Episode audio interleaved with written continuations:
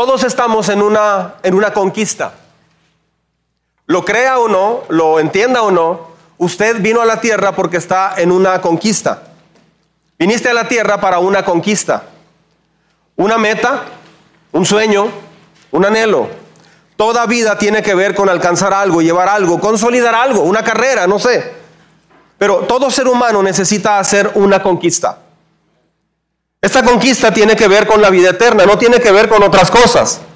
Todos necesitamos decidir si nos vamos a quedar en el desierto, como el pueblo de Israel, tendidos allí, o vamos a hacer lo que Dios nos llamó a entender, nos llamó a conquistar. Es, impresionante cómo muchas personas ah, ven al pueblo de Israel como alguien que, fue muy necio cuando lo, sacó de Egipto, pero en realidad muchas de esas actitudes las tenemos también nosotros. El día de hoy voy a explicarle en detalle qué hacer en este tiempo. Esta predicación va a resumir mucho de lo que hemos predicado durante más de 13 años aquí.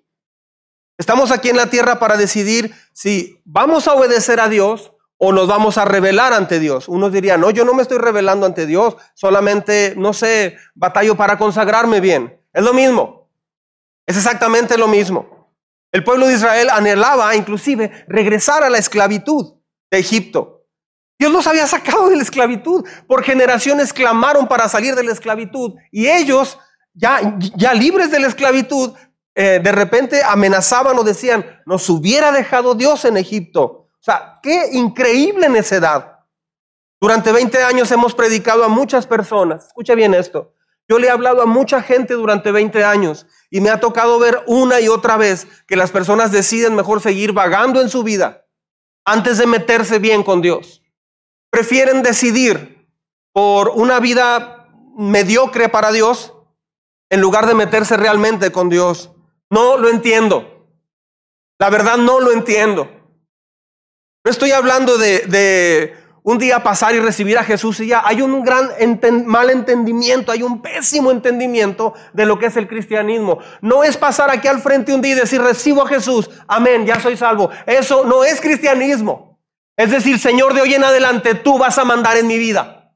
Mi vida la vas a guiar tú, no yo renuncio a mis planes, sueños, anhelos, mi futuro, todo lo voy a poner en tus manos. Lo que me digas que haga, voy a hacer. Lo que me digas que deje de hacer, lo voy a dejar de hacer. Ah, caray, pues ni que fuera tan fácil. Por eso nos reunimos. Por eso nos reunimos el domingo, por eso hay cursos, por eso hay muchas cosas. Por eso hago un devocional cada semana, para enseñarte y ayudarte a hacer todo ese proceso. Esta predicación va a retumbar en su vida. Si usted no se consagra bien a Dios en su vida, este mensaje va a retumbar en tu lecho de muerte un día. Dios me dijo que así lo dijera. Así es que si está usted aquí hoy, es porque Dios te está llamando directamente a hacer una decisión final en tu vida. Hoy es la oportunidad de entregarle tu vida completamente a Dios. La Biblia habla de un nuevo nacimiento.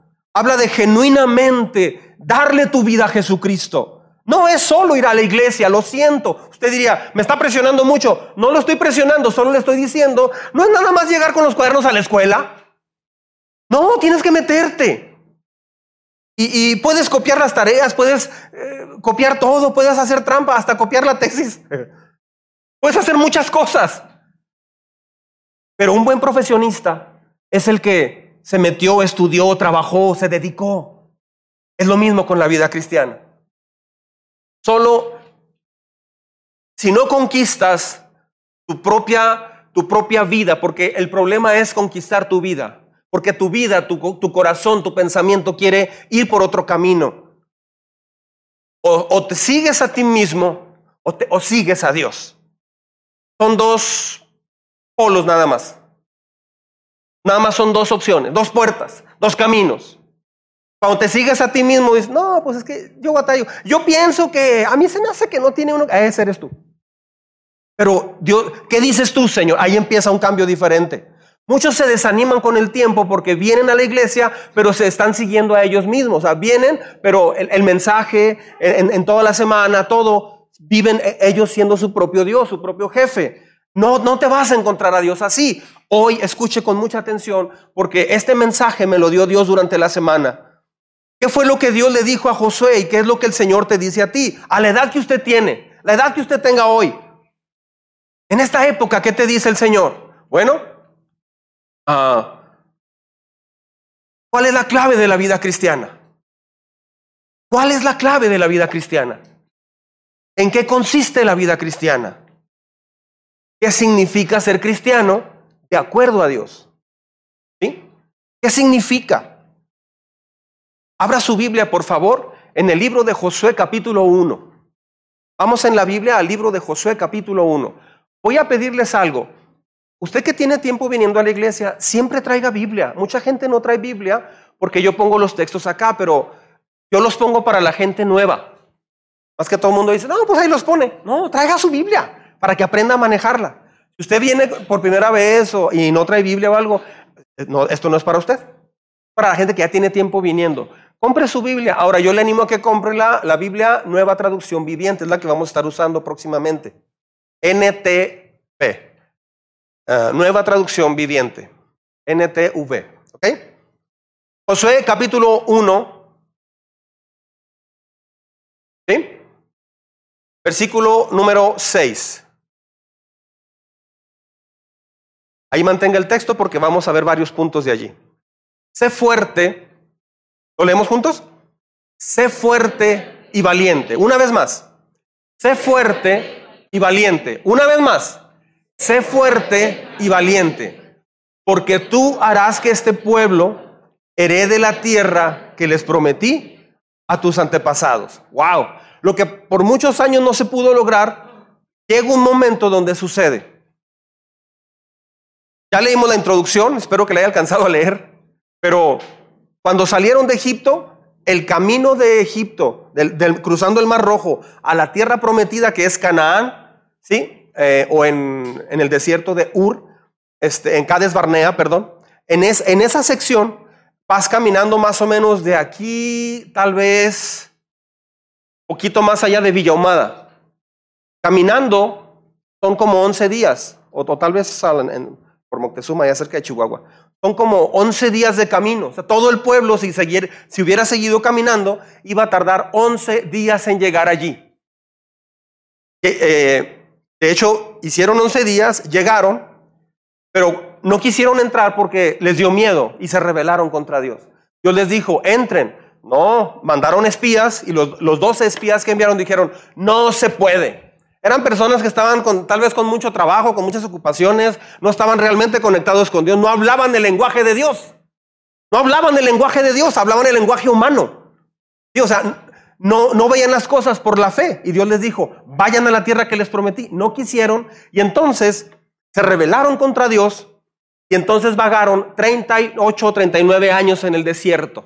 Imagínense lo que Dios los llevó a las puertas de esa ciudad ellos decidieron, renegaron contra Dios y entonces pasaron 40 años de su vida, cerrando números, redondeando números, 40 años de su vida, que pudieran haber sido solo 11 días.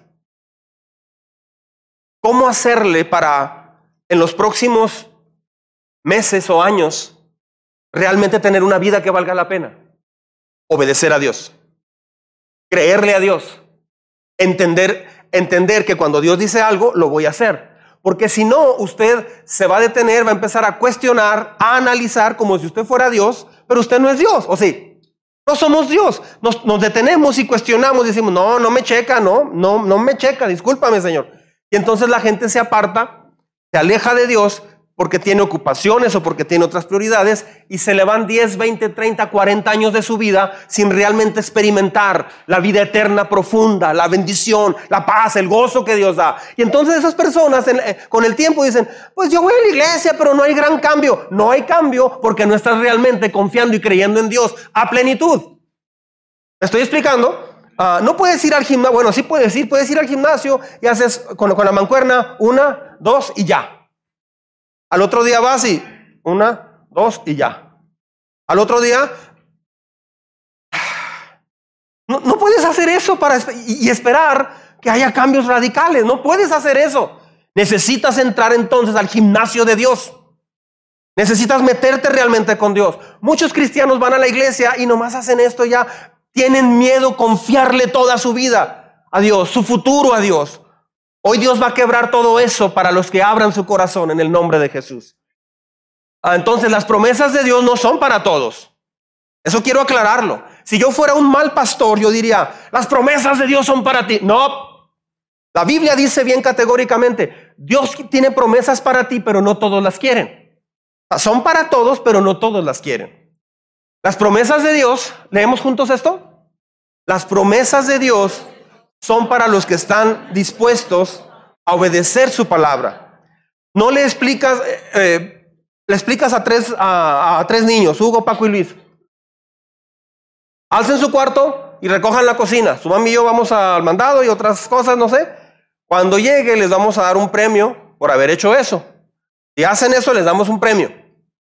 Llega y pues oh, anda jugando fútbol, quebró un, abanico, una ventana y, el perro tiró una maceta, quebró la maceta y no sé qué, un desastre. Y están, y están jugando videojuegos. Pero uno de ellos sí alzó la recámara y está solo limpiando la cocina. Los otros dos ni le hacen caso, hasta se están burlando de él y todo. ¿A poco le das un premio a los tres? No, las promesas de Dios son para los que obedecen. Entonces, yo hoy le estoy explicando cómo canjear las promesas de Dios. Cuando las promesas de Dios realmente llegan a tu vida porque hiciste lo correcto, tu vida es transformada radicalmente. No le explicas a una persona cómo cambiar una llanta y no te está poniendo atención. Y si no tiene la intención de cambiarla. Mira, entonces primero pones el carro así, le pones atrás un ladrillo o algo este, para que no se te vaya, luego pones el gato y, la, y la persona está, ajá, sí. Sí, sí. ¿Y lo vas a hacer? No, la verdad no. Mejor ya no te explico. Si la persona no va a hacer algo, ya ni siquiera le explicas eh, eh, cómo hacer ese trabajo. Eh, es que no me gusta desponchar llantas y ensucio. No me gusta eso, gracias. Ah, ok, no, no pierdes tiempo con esa persona. Los israelitas se frustraron porque tenían que, porque después de llegar al Mar Rojo, tenían que avanzar a un territorio desconocido. Y esa es la vida con Dios. No es un territorio conocido, es desconocido completamente. También la vida sin Dios es desconocida. ¿Quién se imaginaba que se iba a cerrar el mundo por un año y medio con el COVID? Nadie. ¿Quién se imaginaba que en pleno siglo XXI Rusia iba a invadir Ucrania? ¿Quién se iba a imaginar semejante barbaridad? Nadie. Todo es totalmente desconocido. El otro día una persona comentaba en una red social, ¿qué está pasando en el mundo? Nunca me ha tocado ver tal desastre en todas partes.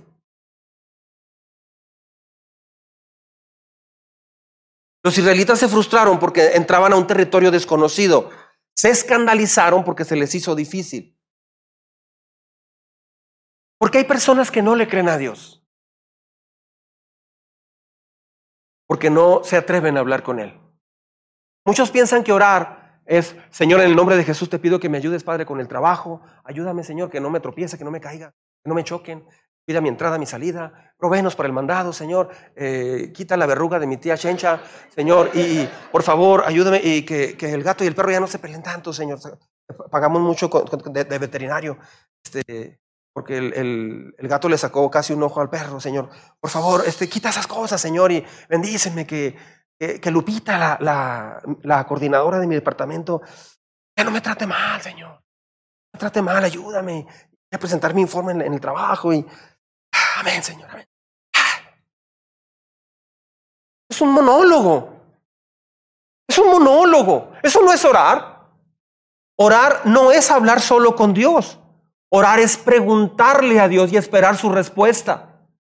Esa es la cereza del pastel. Si usted nomás ora así, qué aburrido. Por eso casi nadie ora, porque todo el mundo piensa que es eso. Y otras personas, cuando Jesús dio el Padre Nuestro, piensan, ah, pues es repetir así. No, eso fue un modelo de oración. Un modelo. De hecho, ahí mismo en, en Mateo, en el 5 o 6, en el Sermón del Monte, ahí mismo dice, no se pongan a, decir vanas, palabras de repetición. No estén repitiendo palabras como los paganos, así dice. mucha gente, Padre nuestro que estás en los cielos, Eso, eso no es orar. Imagínense que yo, que yo hablar así con todo el mundo. Hola, ¿qué tal? ¿Cómo estás? Pero bien, gusto verte, qué padre, que te cuídate mucho, que te va muy bien, luego. Hola, Arlet, ¿cómo estás? Qué gusto verte, que te va muy bien. Imagínate que habláramos así con todo el mundo. Eso no es un diálogo. Orar es hablar con Dios, pero esperar, preguntarle. a se siente tan hermoso, tan padre y los reto a que lo hagan.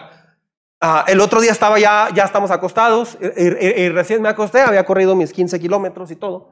Y, recién me acosté, ya oramos mi esposa y yo y todo, me acosté y Abrí mis ojos y le empecé a preguntar a Dios, viendo hacia el techo.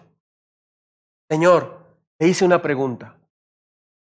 Como un viento suave, maravilloso, increíble, sobrenatural, vino la respuesta a través del Espíritu Santo, así como una palabra de amor que me invadió y, entró en mi corazón.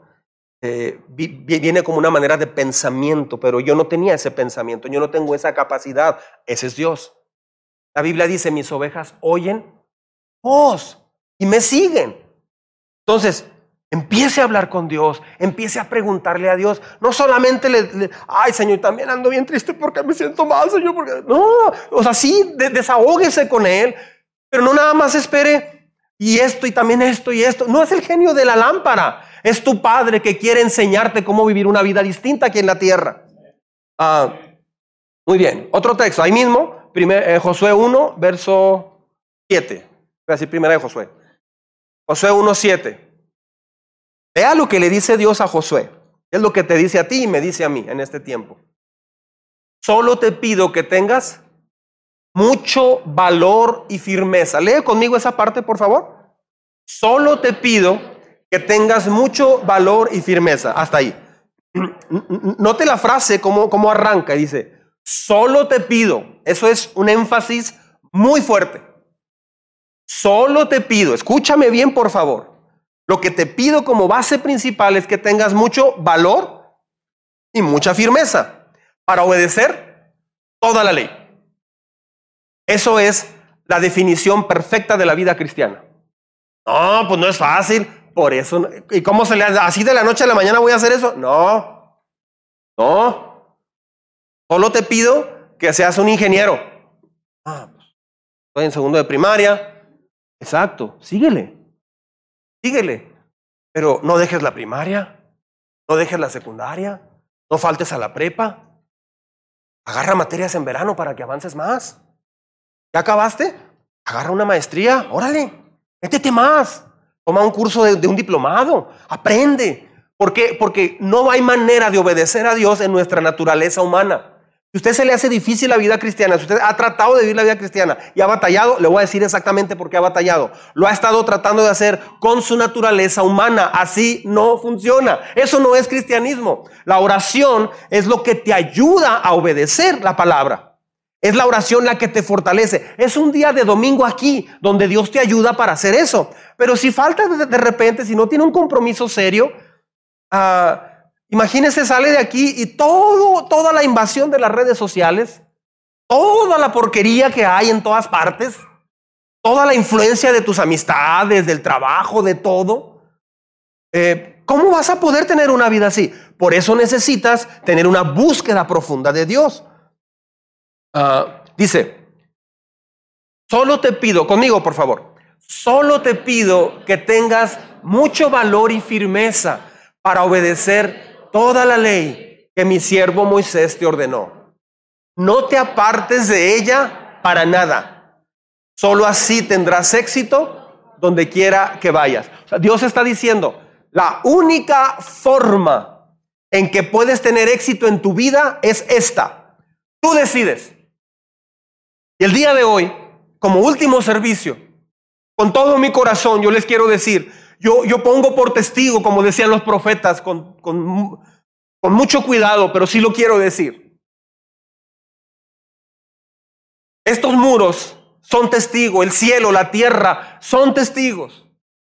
Hoy les quiero decir, esta es la forma en que usted puede tener éxito en su vida. No hay forma de que usted pueda tener una vida con Dios y estar muy ocupado para Dios. No, no, no se puede eso. Yo siento mucho si usted se siente incómodo, dice, es que no puedo hacer ya más cambios, no puedo. Me he fijado que gente mejor se cambia de iglesia. Porque dice, es que me incomoda, mejor me voy a una iglesia donde no nos den tanta lata. Pero entonces, si esta es la forma, ¿vas a que te digan otra cosa? Tengo cáncer y en dos meses me, voy a morir. Ah, no, no me gustó el diagnóstico del doctor. ¿Usted qué piensa? Eh, a una farmacia y que lo consulten. ¿Cómo la ve? ¿Cómo me ve usted? Ah, está bien, no lo veo tan mal, ándele. ¿Qué me da? Una mejoral. Ándele, gracias. Y no, es que, ay, ese doctor es bien pesimista. Te vas a morir en dos meses. Eso no puede cambiar esto. Dios dice, no te apartes de ella, de la palabra, para nada. Si usted pretende, si usted ha querido tener una vida con Dios, pero no lee la Biblia entre semana, no habla con Dios, usted lo que está haciendo es decirle a Dios, sí quiero, pero no. Me gustaría sentir tu bendición y me gusta alabarte, me gusta, me encanta, o sea, I love this, me gusta mucho. Está súper, me encanta, Señor. Pero no quiero buscarte. Prefiero pasar una hora viendo TikTok. Prefiero abrir Facebook, prefiero ver una película, prefiero deportes, estudiar, tareas, todo. Ah, no hay manera de hacer eso. Dice, no te apartes de ella para nada. No te apartes de ella para nada. Solo así tendrás éxito. En su Biblia subraya esta frase, solo así. No puede ser más claro este mensaje. Solo de esta forma vas a tener éxito a donde quiera que vayas. La forma de tener éxito no es esforzarte más en tu trabajo. La forma de tener éxito no es levantarte más temprano, inclusive todavía. No. La forma de tener éxito, de acuerdo a Dios, el Rey Supremo, el Creador perfecto del universo, es que tú aprendas la palabra para que la obedezcas, porque muchos la aprenden pero no la obedecen. Tampoco ayuda. ¿Y me explico? O sea, no entras a un gimnasio para saber todas las rutinas. Yo sé todas las rutinas. Había un entrenador que estaba muy, muy gordito, pero muy gordito. Pero muy gordito. Y o sea, entrenaba gente y sabía muchas cosas, muchas cosas. Pero todo el mundo se preguntaba, es que nadie le decía porque le daba pena. Todo el mundo se preguntaba, ¿y, y no lo hará él? Muchas personas piensan que la vida cristiana es conocer la Biblia y opinar de la Biblia, regañar a otros con la Biblia, pero no practicarla. Eso no es cristianismo. Ah, eh, la valentía no la iba a encontrar Josué en él. ¿Sabía eso? Josué no tiene la valentía para hacer eso. Por eso le está diciendo, no te llenes de confianza en ti mismo. Muchas personas toman decisiones, toman decisiones y dicen, no, yo ya no puedo hacer esto. Ok, ah, a mí varias personas me, dijeron durante estos 13 años, Pastor, es que me queda bien lejos. Yo vivo allá donde sacaban las torres, hasta allá vivo yo. Vivo bien lejos. A una persona le dije, pero por acá queda tu trabajo. No, no, sí, sí, sí. Y vas todos los días, ¿no? No, pues sí, sí, sí. ¿Por qué el trabajo sí y por qué a Dios no? ¿Por qué? tenemos un problema muy serio en el siglo XXI como iglesia cristiana o como creyentes, de decir, mis ocupaciones, mi trabajo es más importante que Dios. Esto mismo le pasó al pueblo de Israel. Hebreos dice bien claro, no se confíen. En la escritura está bien claro, si aquellos judíos, aquellos israelitas, no decidieron creer en Dios y quedaron todos tendidos en el desierto, nosotros nos va a pasar lo mismo si no, si no realmente confiamos y obedecemos a Dios. Una de las cosas más dolorosas como pastor es ver que la gente va haciendo pedazos su vida poco a poco y, al mismo tiempo le, gritamos, le decimos la solución, pero la gente no alcanza a escuchar. ¿Sabe qué dice la Biblia? Que Satanás, el diablo, ha puesto una venda en los ojos de la gente para que no vean. Eso es lo que hace el diablo. La gente no alcanza a ver está derrumbando su familia, su vida, sus hijos, sus padres, no sé, y siguen en su rutina, siguen sin priorizar a Dios. Eso no te va a ayudar y hoy necesito decirlo con todo mi corazón. Es el mensaje que Dios me dio para usted, para esta iglesia. Podemos estar llenos de confianza en nosotros o confianza en Dios. Yo hace muchos años decidí poner mi confianza en Dios. Entonces, no es valor para el trabajo. No es valor para limpiar la casa para lavar el carro, para, no sé. Es valor y firmeza para obedecer su palabra. ¿Por qué Dios dice que, que obedecer su palabra es la clave del éxito? ¿Por qué? Porque obedecer a Dios demuestra que le crees a Dios. Si no lo obedeces es porque no le crees. O sea, la prueba final es si realmente le crees a Dios y lo obedeces. Porque si no lo obedeces es porque no le estás creyendo. Solo estás escuchando y dices amén, gloria a Dios, pero no lo vas a, ya estás pensando en que no lo vas a hacer. Yo le animo a las personas que viven eh, por, por, esta zona, que están considerando o, o, o ya decidieron que no pueden ir, y lo digo con todo mi corazón. Yo entiendo las distancias, entiendo muchas cosas, pero no lo decida usted. No lo decida usted. Usted no es Dios. El, mucha gente viene de bien lejos. A, en Chihuahua a un muchacho lo invitaban, a lo invitaban a la iglesia una y otra vez. El pastor lo invitaba. Vecino de él, vamos. Andaba bien mal este chavo. Llegaba, una vez llegó y chocó el poste porque llegó tomado. Se peleaba con sus... Bien mal. Y un día este muchacho tocó fondo. Fue a tocar a la, casa del pastor. Y el pastor le había ayudado y le había dado tantos consejos que, que ya el pastor, el muchacho llegó otra vez llorando, como ya diez veces había pasado. El pastor ya hace un poco cansado le dijo, sabes que estoy bien cansado ahorita, tuve un día muy pesado, le dijo el pastor. Mira, yo te voy a escuchar y te voy a ayudar, pero en la iglesia, te veo el domingo en la iglesia. Porque ya van muchas veces que te hablo, pero vuelves a lo mismo. Tú nada más me estás, quieres, quieres escucharme, pero no estás haciendo caso. Ok, pastor, muy bien. Voy a ir a la iglesia a las 10 de la mañana el domingo. Llueva o truene. Dice el pastor, llueva o truene. Va, va, ok. Pues ese muchacho salió a las 8 de la mañana, su mamá lo mandó por el menudo. Los que comen menudo, digan amén. Lo mandó por el menudo en la mañana muy temprano y de regreso chocó. Se fracturó un brazo. Eso fue como a las 7 y media, 8 de la mañana. Uh, ya le habló al papá, todo llegaron, se lo llevó a la ambulancia porque no podía, o sea, era mucho el dolor. Eh, eh, tenía mucho dolor, se le llevaron a la Cruz Roja, lo, lo enyesaron, lo vendaron, bla, bla, bla. Pues eran las diez y media. Llegó a la iglesia. Eh, así como todavía no estaba listo, traía una pantalonera y unos guaraches y todo. Así llegó con el brazo vendado a la iglesia. El pastor eh, estaba empezando a predicar, se acabó la predicación y al final el muchacho pasó, recibió a Cristo y su vida cambió a partir de ahí. Pero al final, este pastor decía, ¿saben qué me dijo este muchacho? Lo intenté muchas veces, pero ya me harté de seguirme a mí mismo. Yo le dije que iba a venir. Aquí estoy. Antes este accidente, no, ahí está. No voy. No voy. No. Llueva o truene, voy a ir. Llueva o truene, voy a ir. En el tramo de San Francisco del Oro a Parral íbamos una vez manejando con mi papá. Eh, iba, iba con mi primo Tony, no me acuerdo quién más iba.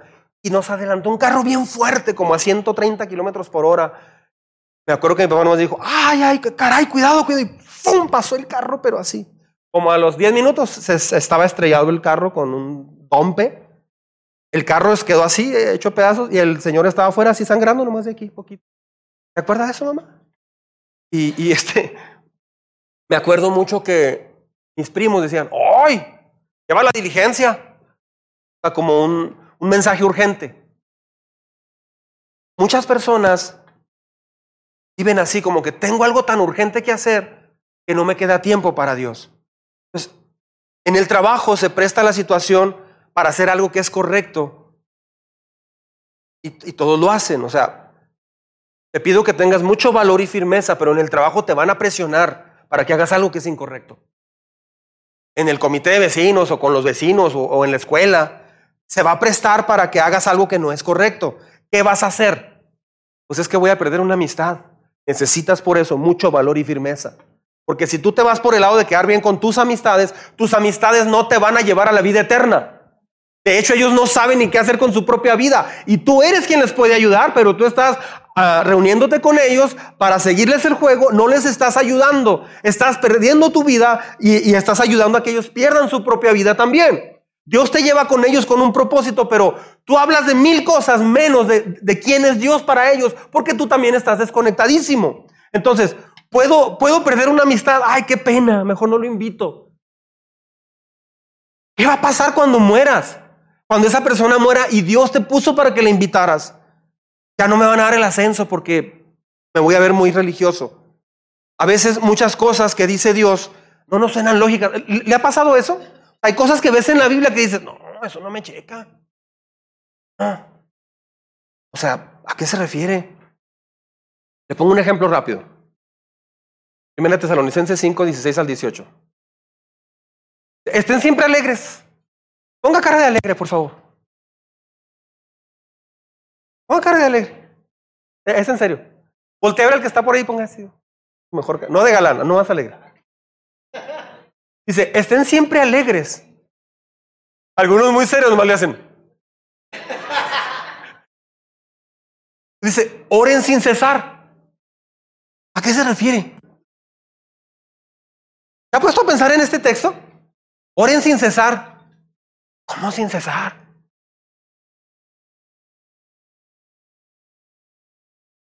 Bandera de nuestros héroes. Símbolo de la unidad. Y al mismo tiempo estoy orando. En la clase de historia o de... tiempo estoy orando. No, padre.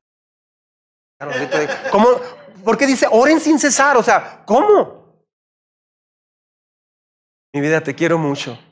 Padre, bendice a mi esposa en el nombre de Jesús. Te, quería platicar algo muy interesante. Sabes nuestra necesidad. Dice, oren sin cesar. Y luego dice, ten gracias a Dios en toda situación. Padre, te agradezco tanto por el choque. Gracias, Señor, que me robaron el carro ayer.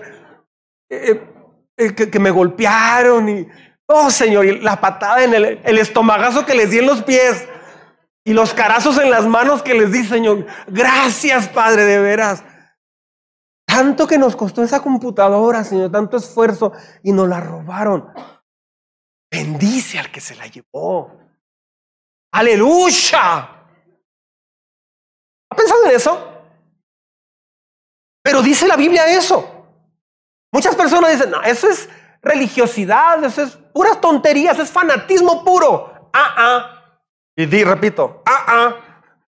Ten gracias a Dios en toda situación. Dice, porque esta es la voluntad de Dios para ustedes en Cristo Jesús. O sea, lo que Dios quiere hacer es enseñarte que entiendas una cosa. Todo lo que pase aquí no puede contra ti. Todo lo que pase aquí no debe de moverte en tu relación y compromiso con Dios.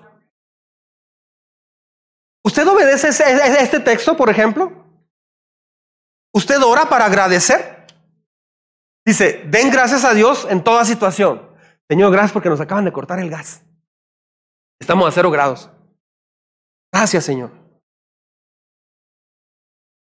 Esa generación, sígame con cuidado, esa generación no entró a la tierra por prometida porque no confiaron en Dios. Dar gracias por todo significa que sabes que tu vida está en las manos de Dios. Es lo que está diciendo. O sea, no es solamente el acto simple de decir, gracias Señor, que se me ponchó la llanta. Gracias Señor. Gracias que perdí un dinero. Gracias que este, metí la visa en el teléfono y me robaron el teléfono. Este, gracias. No, no es solamente dar gracias así simplemente, no. Es realmente decir, Señor, a pesar de esto que yo provoqué o que alguien provocó, mi vida sigue estando en tus manos.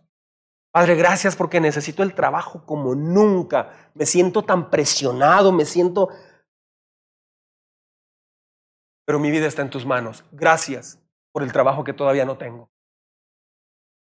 Ahora tienes la otra opción. Ay, Señor, vea mi cara. Ay, Señor. Estoy como el señor de la crema de tres caritas. Llegó un señor a vender crema a la casa hace mucho. Llegó, llegó una caja y vendía cosas así en la casa y llegaba. Señor, buenas tardes. No compra crema, señor, es crema de tres caritas.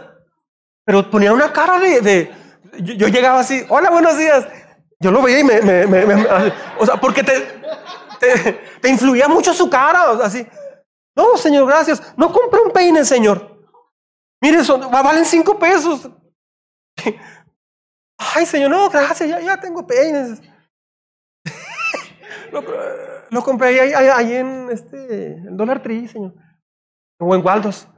Eh, no, y, luego, gracias, Señor. Oh, Señor, no compra una, una para las tortillas, no compra uno. No, Señor, gracias. me ofrecía como 15 artículos. Decía, y esto, y esto. No, Señor, pero ponía una cara. A veces muchas personas así lo, así lo hacen. O sea, hay mucha gente que de repente con Dios hace las cosas como, como muy frustrado, como como una queja. No, sigo enfermo. Aquí estoy, Padre. Sigo enfermo. Sigo aquí, Señor, sin que me sanes. Pero aquí estoy, Padre. Perdón. Tienen la actitud de, no me has sanado, Señor. Pero te amo. Gracias que sanaste al vecino que ni va a la iglesia ni te busca. Pero aquí sigo yo fiel. Gracias por el carro que trae el vecino que se lo regaló un tío. a mí mi tío me quitó el mío. O sea, mucha gente realmente no sabe darle gracias a Dios porque la actitud que tienen es de queja, de frustración, de molestia. Señor, te agradezco tanto por mi amiga que se va a casar. Y yo, Señor, sin encontrar el, el, el varón que tienes para mí. Gracias, Señor, porque es tan amable, tan atento, tiene su lavadero y toda la cosa, y, trae carro bonito y tiene buen trabajo y todo, y, es, y, ama a Dios. Y yo, Señor, aquí sin casarme, ya tengo 19 años y todavía no me caso ni tengo mis seis hijos. O sea, este. Ah.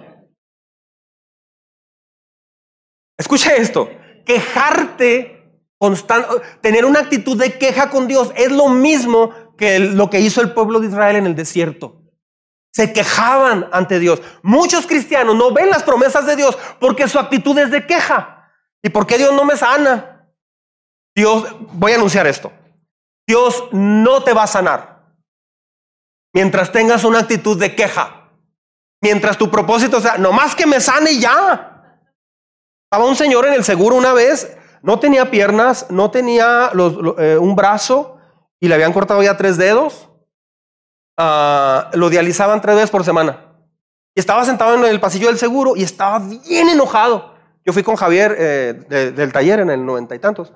Fuimos ahí y estaba bien enojado. Señorita, señorita enfermera, ¿cuándo me van a atender? Tenía diabetes ya muy avanzada, ya, no veía bien. Y pasó hasta que, como pudo, eh, tocó a una enfermera.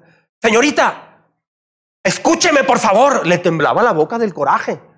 Es que aquí toda la gente está enferma. Yo no estoy enfermo. Yo nomás vengo a que me dialicen.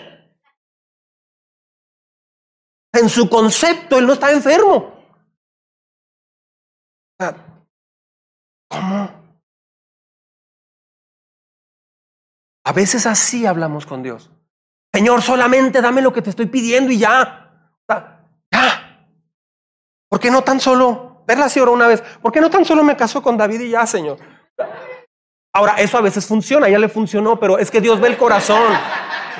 Dios a veces hace esos milagros como el, de como el del edificio. Así le fue a mi esposa. Pero.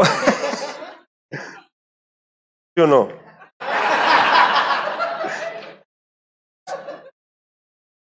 Te digo cómo la conquisté. Una de mis de mis tretas, ahí va, ¿eh? Ella se iba con unos amigos en su carro y llegaban a una gasolinera.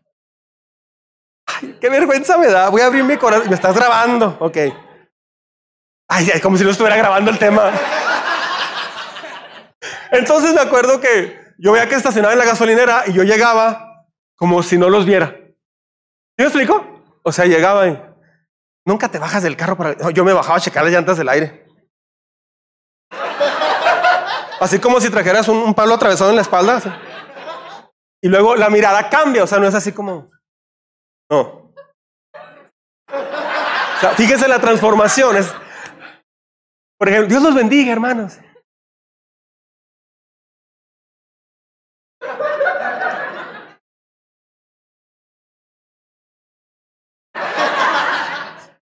Hay jóvenes que oran cuando no llega la elegida o el elegido. Padre, por favor, ayúdame, Señor, escúchanos, Padre. Pero cuando ya anda por ahí alguien, Señor Jesús, por favor, te suplico. Que hagas tu voluntad. Y le digo, ¡ay, qué lindo! Y Perla me veía. Ay, y de repente, David, ¡oh, qué pasó! Ay, Pero cayó la hermana. Ya cuando menos pensé, ya me estaba de rodillas, con un anillo. Ay, perla. Mejor hubiéramos muerto en Egipto, decía el pueblo de Israel. Gracias, gracias, gracias, pero no. Prefería haberme quedado en Egipto. Moisés, esa generación se quedó allí. Impresionante. Muchas de las promesas de Dios en tu vida no llegan porque no hay un corazón agradecido con lo que tienes. Y piensas que vas a ser agradecido hasta que te llegue lo que tú necesitas. No, Dios te da lo que tú necesitas, no lo que piensas que necesitas. Y la actitud de, de, decir gracias por toda situación, real, real, no es así, Señor, gracias, pero por dentro no me queda de otra. No, no. Realmente desarrollar una actitud de gratitud con lo que tengas a un niño cuando le das, este, mi hijo, no, no, no hubo para comprarles eh, nada, pero toma, te traje un pulparindo. No, trajiste mi chocolate Hershey grandotote como el de Willy Wonka. No, mi hijo, no completaba, vale 180 pesos, hijo. Mira, aquí te traigo este mazapán de 12.50, hijo. De hecho, eran dos por 12.50 en el Oxxo. Ah, uno para ti y uno para tu hermano. Es chafa. Ah, no, ni lo quiero. Y el otro niño, gracias, mamá. Ay, se siente y se lo come bien a gusto. Se te antoja darle el chocolate al otro. El otro renegado ya se fue. Nunca me compra nada. Y el se, se va renegando. Es lo mismo con Dios. Él es tu padre. Él quiere desarrollar una, una actitud de, de, gratitud, de, humildad y gratitud en ti. Muchos no ven las promesas de Dios precisamente por eso. Por ejemplo, o sea, típicamente, o, o cuando se ora, se ora por lo, lo lo que nos duele, lo negativo, pero no, no damos gracias a Dios. Empiece a dar gracias a Dios por todo. De veras, empiece a dar gracias a Dios. Cuando agradeces a Dios, se empieza a activar tu fe, se quiebra tu egoísmo, eh, este, porque nunca tiene fin lo que, lo que te falta. ¿Sí me explico? Nunca tiene fin. Señor, te traigo un aire, pero ya no es, cuando como por el evaporativo ya no sirve. Mi vecino tiene refrigeración, porque yo no? O sea, eh, y ahí te la vas a llevar. Por ejemplo, ¿Cómo está Juárez? Imagínense que anda allá por Monterrey. Están construyendo Tesla en un lado y usted. ¿Y cómo está Juárez ahí? Usted ve el freeway ahí de las, los puentes y todo así en Monterrey. Monterrey está precioso, no lo conozco, pero he visto fotos, está precioso.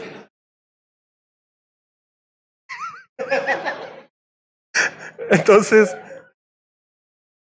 ¿qué les iba a decir? Entonces usted tiene, tiene esa actitud, ¿no? Así como se me fue el cassette completamente. Ah, sí, ya, gracias. ¿Y cómo, y cómo está Juárez, oye? No se crean, no hablan así en Monterrey. ¿Cómo está Juárez? Juárez, no, hombre. No, si te dijera. ¿Qué cosas buenas han pasado en Juárez? No. Esa es nuestra tendencia natural. ¿Sí me, ¿sí me explico? Oiga, ¿Y cómo va México? ¿Cómo están los políticos en México? Híjole, no. Y, hay como algunos bachecitos de, no, hombre, ese tema no lo toque. O sea, ah, oye, ¿cómo están tus hijos? Ande, esos muchachos, híjole. Nuestra naturaleza no es agradecer ni destacar lo bueno. Nuestra naturaleza es siempre ver lo malo. Por eso las noticias, ¿supieron eso muy bien? Las noticias para que esté informado, decapitan a cinco, seis se divorcian y se pelearon quién sabe dónde y pasó aquí balacera y, no, o sea, y todo el mundo, dale, mira a ver qué pasa, porque todo mundo, nuestra tendencia es a hablar de lo malo. Dios quiere quebrar eso y quiere enseñarte a hablar el lenguaje de Dios. Se quejaban de ir en el desierto, pero ¿saben qué pasaba? Los cubría una nube. Y en la noche una columna de fuego para que no tuvieran frío. Dieron carne, Dios les dio codornices. Increíble. Todos los días caía como una especie de masa. Era el maná. Dios les daba alimento en el desierto. Su ropa no se les desgastó en los 39 años. Vieron quejándose. Empiece a agradecer a Dios por todo. Mire, vamos a hacer un ejemplo. Un ejemplo, por favor. Vamos a cerrar nuestros ojos. Todo el mundo cierre sus ojos. ¿Sí? Cierre sus ojos un momentito. Contemple eh, ahí en su imaginación, en su mente, contemple por favor el monte Calvario. Contemple el monte Calvario. Contemple por favor las tres cruces.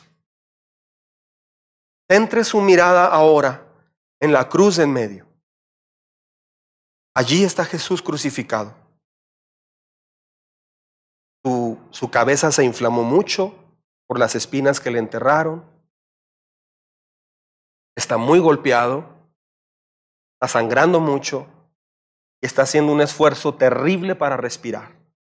Está muriendo de asfixia por estar clavado en la cruz. Y de pronto él dice, consumado es.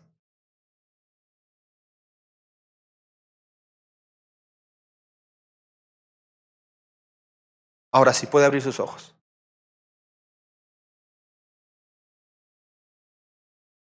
Usted le puede decir a Jesús, gracias por tu sacrificio. ¿Lo puede hacer? Gracias por tu sacrificio. ¿Puede decirlo en voz alta?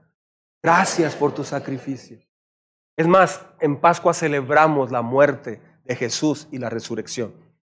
Ahora, dígame con cuidado todo el mundo. Usted está al lado de Pedro, de María, de María Magdalena, está allí. Usted los voltea a ver y les dice, ¡Wow! ¡Gloria a Dios! ¡Qué padre que murió!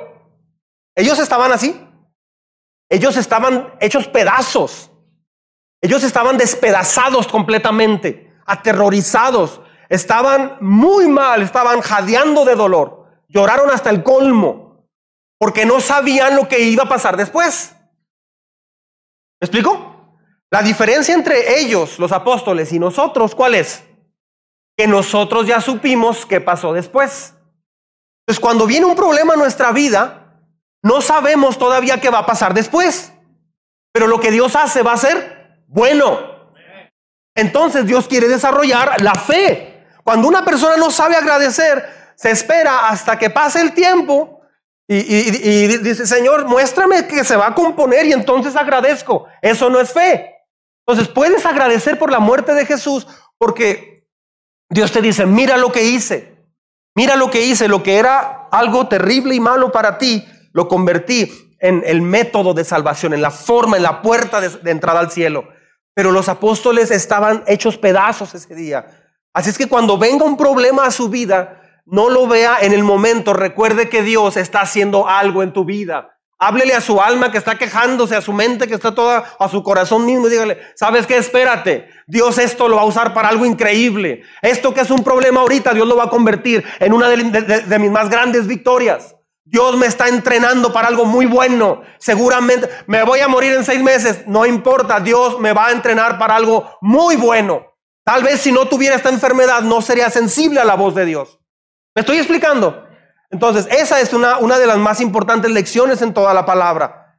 En sed, en sequedad, en situaciones difíciles, aprenda a descansar en el Señor. Solo así tendrás éxito, dice la palabra de Dios. Los que no confiaron en Dios tuvieron muchos problemas. Mire lo que dice Deuteronomio 2 del 13 al 14. Vamos avanzando. ¿Me está siguiendo? ¿Lo leemos juntos, por favor? Vamos a hablar de esa generación que no creyó en Dios. Dígame con mucho cuidado, grandes y chicos, por favor. El Señor ordenó en marcha, crucen el arroyo Sered y así lo hicimos. Habían pasado 38 años desde que salimos de Cades Barnea hasta que cruzamos el arroyo Sered. O sea, es en esta nueva oportunidad. Para entonces ya había desaparecido del campamento toda la generación de guerreros, tal como el Señor lo había jurado. Sígame con mucha atención, por favor. Esto es crucial lo que voy a decir. Una y otra vez me ha tocado ver que padres que están aquí o que han venido en alguna época, desde que empezamos esta iglesia, o papás que he conocido en otras partes, en otras iglesias, llegaron a la iglesia, aprendieron y entendieron quién era Dios, pero se alejaron, dejaron eso, se llenaron de falta de fe, se llenaron de orgullo, de arrogancia, y no obedecieron realmente a Dios, se la pasaron peleando, se la pasaron teniendo problemas de todo tipo. Y sus hijos fueron creciendo viendo los problemas de papá y mamá. Y los hijos veían todos esos problemas. Eso pasó en el desierto y está pasando actualmente ahorita. En el desierto los hijos oían a los papás quejarse contra Dios. Los hijos oían a, los, a, los, papás quejarse. No, pues es que no, no vamos ahí. Tienes mucha tarea, no vas a ir a la iglesia. Tenemos mucho que hacer, hoy no vamos a ir a la iglesia. Andamos cansados, mejor nos quedamos. Los hijos fueron oyendo todo eso. Todos esos padres quedaron tendidos en el desierto, todos sin excepción. ¿Y sabe quiénes entraron a la tierra prometida? La nueva generación, los hijos. Me ha tocado ver muchas veces que los papás, por más que se les dijo, jugaron, dudaron y no decidieron meterse con el Señor. Jugaron con el Señor. Sus vidas se van a extinguir un día si siguen así. Y los hijos, uno o algunos de los hijos, de repente van a entender. Y tal vez un hijo de los tres o cuatro, uno o dos, no sé, tal vez uno va a entender. Me ha partido el alma ver a niños con su Biblia aquí en la iglesia, que no vienen sus papás. Eso me parte el alma a mí. Eso está pasando actualmente. Los papás juzgaron, criticaron, hicieron mil cosas y no quisieron obedecer la palabra de Dios. Como iglesia hemos dado tanta oportunidad. Hemos hecho tanto por la gente que no ha querido y no ha querido.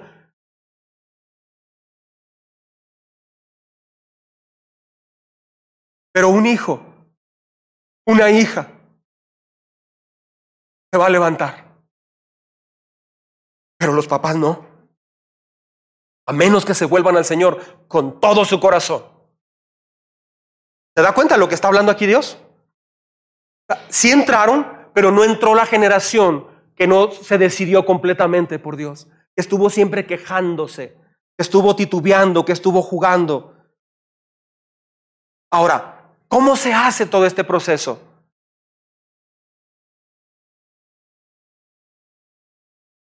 Aquí la cita está mal. Es uh, Josué 1.8. ¿sí? Dice, recita, ¿lo leemos juntos?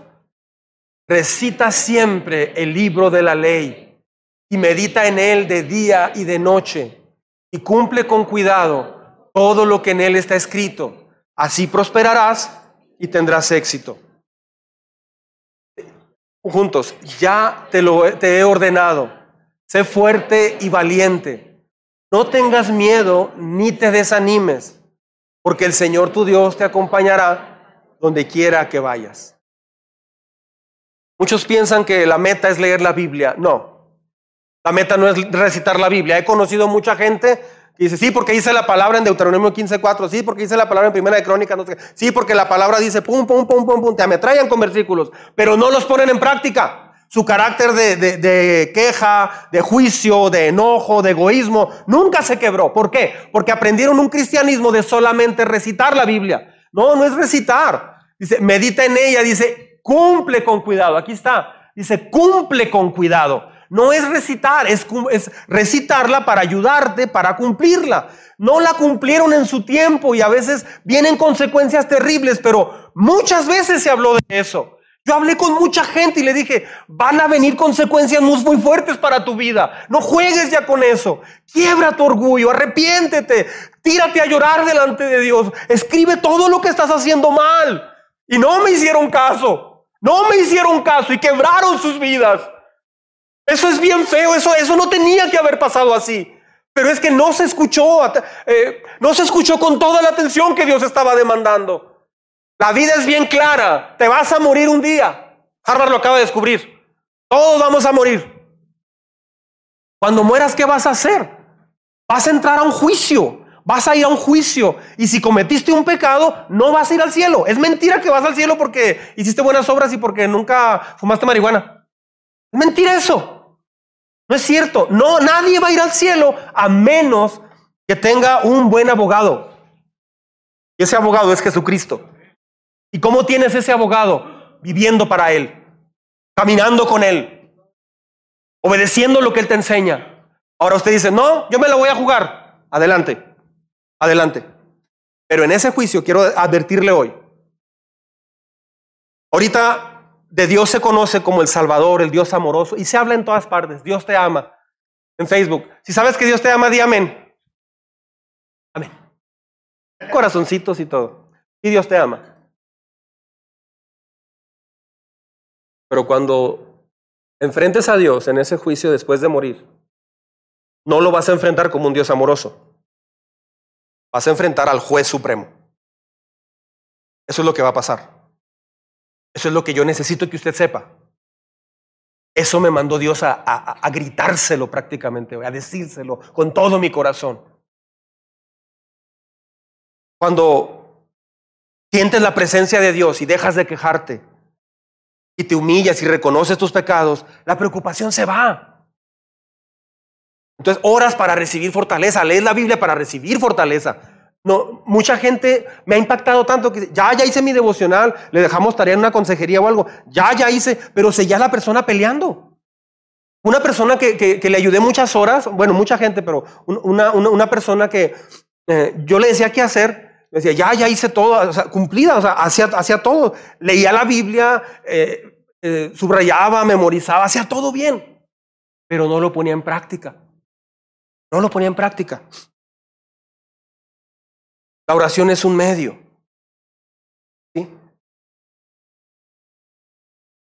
El predicador Gillian en Estados Unidos voló de la ciudad de Colorado, de Denver, a Chicago. Y no podían aterrizar. No podían aterrizar porque había muchas nubes, les habían dicho por radio que había muchas nubes y era imposible aterrizar. Las condiciones atmosféricas estaban muy mal, así se fueron. Y duraron media hora o 40 minutos dando vueltas en, la ciudad arriba. Repentinamente dice que el avión empezó a bajar entre las nubes, así. Ya había bajado mucho y no se veía nada. De pronto casi baja la nube y casi está porque había neblina. Casi, casi, casi luego, luego aterrizó. Le preguntó muy impactado al piloto, ¿cómo le hizo? Tuve una comunicación muy constante con torre de control. Cuando hablas con Dios realmente, puedes hacer aterrizajes y despegues en etapas difíciles de tu vida sin problema. Pero sin comunicación te vas a estrellar una y otra y otra vez. Ah. Señor te acompañará tendrás éxito. Nos toca obedecer su palabra. La victoria está asegurada no porque José sea un gran líder, sino porque Israel o porque Israel sea una gran nación. Está asegurada y sabes que Dios está contigo. Y tú estás con Dios. Muchos dicen, Señor, ¿está tú conmigo? él, dijo que iba a estar con nosotros. Empieza a trabajar inmediatamente en tú estar ahora con Dios. ¿Tú estás con Dios? No, la verdad no, no tengo mucho tiempo. Ah, el domingo le digo que sí, aquí estoy, pero ya entre semana batallo mucho. Eh, no estás con Dios. No estás con Dios. Estás volando sin instrumentos, en mucha neblina. No estás con Dios. Dice la Biblia todo esto. ¿Por qué habría de ser diferente si estás viviendo haciendo lo mismo que en el desierto? Iglesia. Despiértate. Despiértese, por favor. Salga de su sueño. Salga de su falsa ilusión de que Dios de alguna manera y antes de morir me va a salvar y me va a bendecir. No, no, no puedes arriesgarte a eso. Además, ¿por qué decir, Señor, no voy a vivir contigo, pero ya cuando me esté muriendo en los últimos 10 minutos, me voy a arrepentir y quiero irme al cielo? Una persona así, yo no creo que se vaya al cielo, porque está decidiendo, no voy a caminar contigo, me voy a quejar, solo voy a ir cuando te necesite y nada más. No. Es una vida increíble con Dios la que Él tiene para ti. Amén.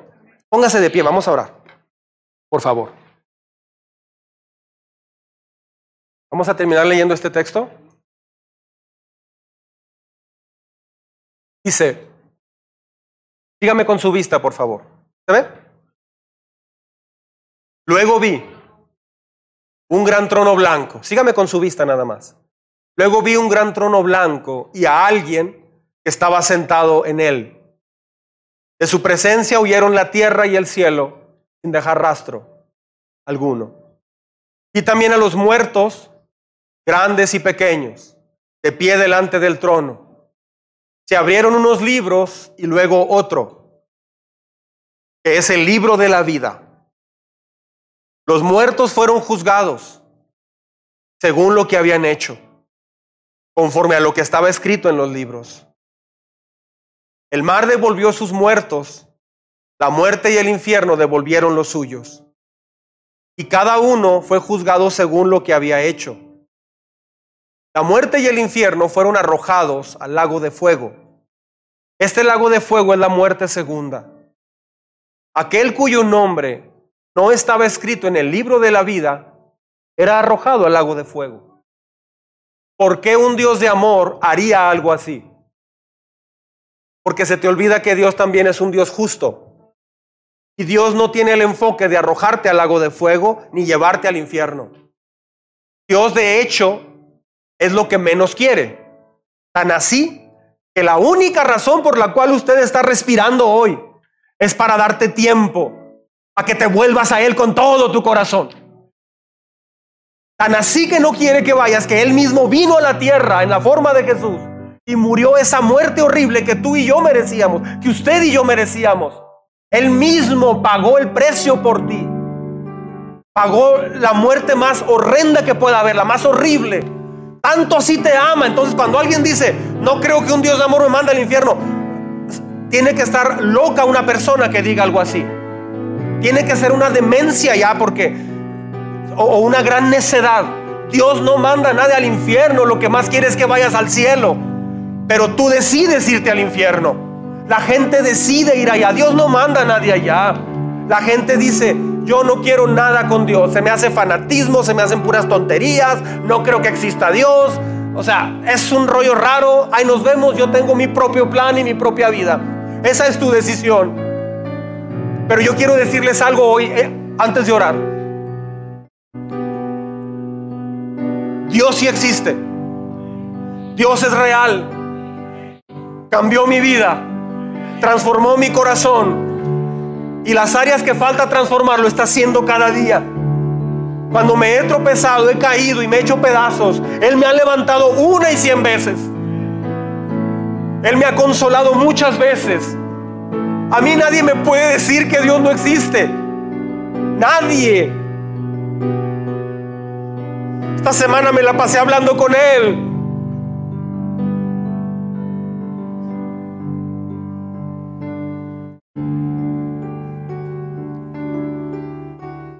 Si alguien quiere aprovechar este día,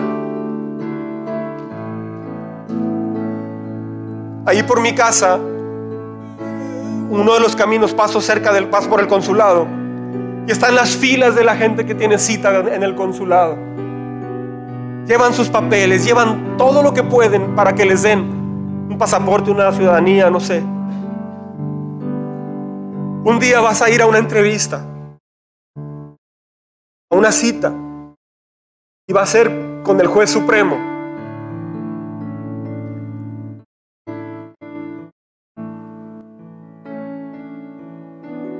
Yo antes me daba pavor la muerte. Hoy, hoy tengo bien claro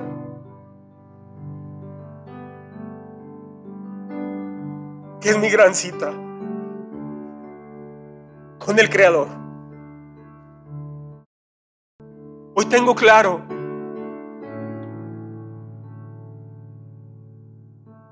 que esa cita va a ser lo más hermoso que me va a pasar. Cuando pueda ver cara a cara al que dio su vida por mí. Cuando usted pueda ver cara a cara al que te levantó una y mil veces en tu proceso de vida cristiana. Un día vas a una cita, lo crea o no, lo entienda, lo asimile o no. Ahora, ¿qué crees que puede hacer Dios con tu vida si dejas que Él te dirija de hoy en adelante? ¿Qué crees que puede hacer Dios con tu vida? Lo inimaginable. Te va a tomar en sus manos y te va a restaurar. Te va a enseñar cómo caminar junto a Él. Te va a pasar por un proceso y como iglesia te vamos a ayudar a eso nos llamó Dios como iglesia. ¿Habrá alguien que hoy quiera entregarle su vida a Jesucristo en este momento? Ya con esto que estoy diciendo, no es solo pasar y orar. Es decir, ya me cansé, yo quiero ahora sí entregarle mi vida a Dios y caminar con Él. Solo quiero ver si hay alguien. Tal vez todos somos de casa, todos ya tuvimos ese momento. ¿Habrá alguien que hoy quiera tomar esa decisión? O tal vez no está seguro de que realmente tomó la decisión a fondo. Y hoy quiere tomar esta oportunidad increíble para hacerlo. Hágamelo saber levantando su mano derecha. Para yo saber que usted está diciendo, Señor, vuelvo a ti el día de hoy. Vuelvo a ti, Señor. ¿Hay alguien más? Levante su mano derecha, por favor, para yo saber. Señor, hay cosas que no entiendo, pero quiero, quiero consolidar mi vida contigo. Dios los bendiga. Habrá alguien más que hoy se dio cuenta que necesita tomar esa decisión. Lo felicito, te felicito. Habrá alguien más que diga, sí, yo, yo ya recibí a Jesús, pero en realidad hoy entendí mucho más y no lo había entendido. Te felicito. Habrá alguien más. Hoy es un día de consagración a Dios. Te felicito. Habrá alguien más que diga, Señor, hoy me di cuenta que mi cristianismo no es lo que debe ser, pero quiero tener un nuevo comienzo. Quiero tener un nuevo comienzo. Las personas que levantaron su mano, vengan acá al frente, por favor. Va a ser maravilloso orar por ustedes. Vengan acá conmigo. Aquí abajo, por favor, pásenle. ¿Por qué no le damos un aplauso a Dios por este hermoso grupo?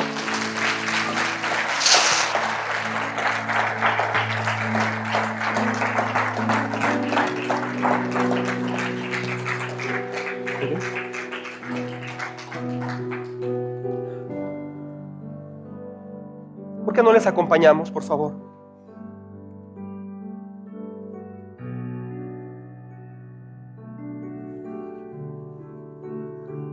¿Alguien más quiere pasar? Hay tiempo.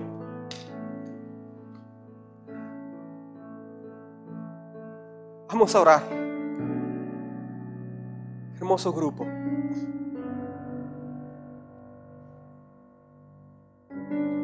Oren conmigo las personas que están pasando. Señor,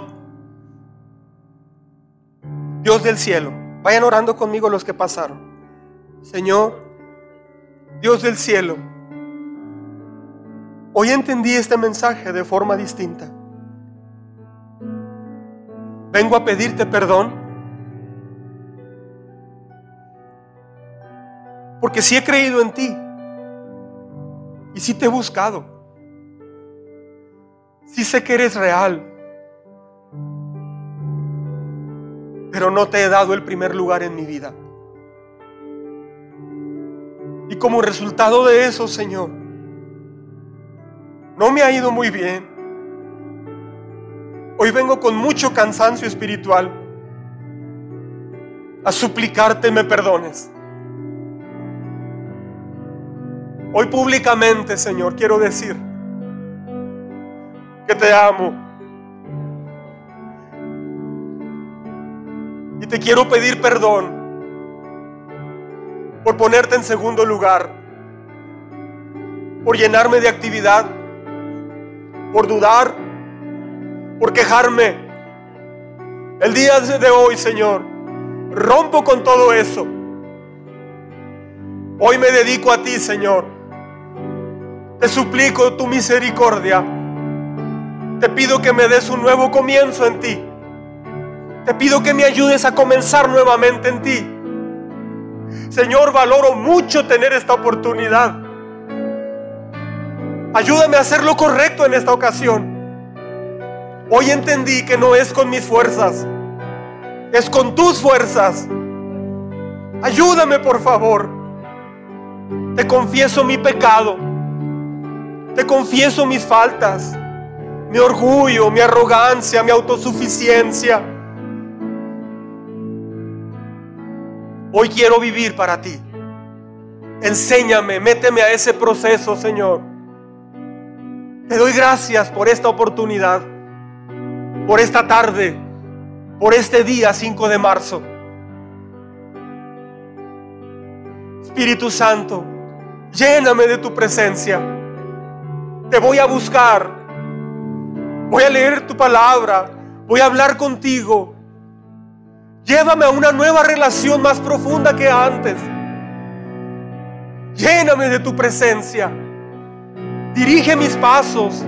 Enséñame a hablar contigo en la semana, Señor.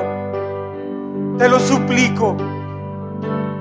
Reprende toda obra del enemigo alrededor mío y en mi vida. Envía a tus ángeles, Señor, que acampen alrededor de mí. Vuélveme el gozo de la salvación, Señor. Hoy te recibo como el Señor de mi vida. Hoy me reconsagro a ti. Te entrego todo lo que tengo. Te entrego todo lo que soy. Aquí está mi corazón abierto ante ti, Señor. Ven, Espíritu de Dios, y haz, continúa la obra que estabas haciendo en mí. O comienza esta obra en mi vida. En Cristo Jesús te doy gracias por esta maravillosa tarde. Gracias, Señor. En Cristo Jesús. En Cristo Jesús. Amén. Amén.